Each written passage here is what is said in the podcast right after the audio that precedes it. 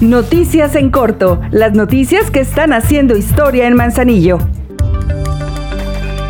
Para beneficiar a miles de personas que a diario visitan el centro de Manzanillo, la presidenta Grisela Martínez hizo el arranque de obra para la construcción de baños públicos. Estarán ubicados a un costado de la presidencia municipal. Con recursos propios se invertirán alrededor de 1.500.000 pesos y se dará servicio por igual a manzanillenses y visitantes. El proyecto consiste en la construcción de tres módulos de baños a base de muros de panel W estructural, los cuales tendrán un railete de acceso controlado.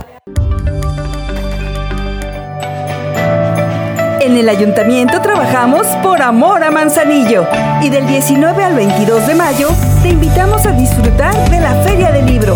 Ven a la Plaza Juárez en donde tendremos presentación y venta de libros, conferencias, talleres, cuentacuentos, editoriales invitadas, eventos musicales, pabellón artesanal, foro cine y mucho más.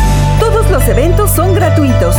Fomentamos la lectura y unidos seguimos haciendo historia.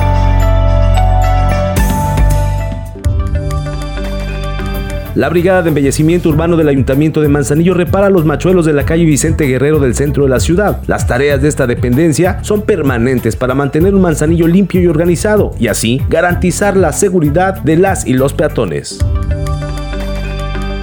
La Feria de Manzanillo 2022 tiene eventos para pasar momentos divertidos y a lo grande. Este viernes 13 de mayo a partir de las 9 de la noche disfruta del gran concierto gratuito que Fernando Delgadillo trae para ti. Diviértete y asiste en familia.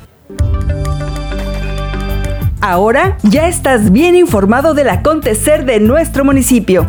Trabajamos por amor a Manzanillo. Juntos seguimos haciendo historia.